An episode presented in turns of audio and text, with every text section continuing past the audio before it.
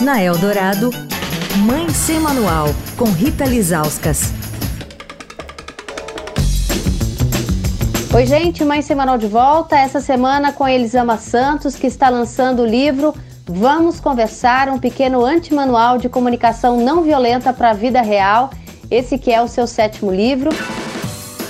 Elisama, esse seu livro especificamente não fala da relação entre pais e filhos, mas por que às vezes é tão difícil colocar em prática esse tipo de comunicação não violenta com os nossos filhos? O Ferenczi, que é um psicanalista que eu amo, eu falo dele o tempo inteiro, ele diz que o maior erro dos pais é esquecer da própria infância. Eu acho que o que é mais difícil para a gente estabelecer uma comunicação não violenta com os filhos não é a falta de maturidade deles.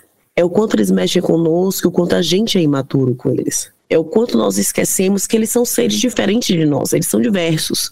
A gente olha para o filho como esse legado, como essa extensão, como essa pessoa que está aqui na minha responsabilidade.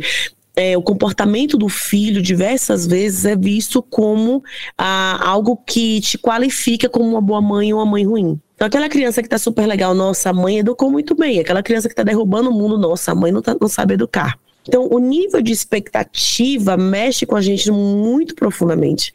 E nós esquecemos o que é ser criança. A gente esquece que a gente também sentia, a gente esquece que a gente queria conversar, a gente esquece que a gente tinha capacidade de entender muito a conversa.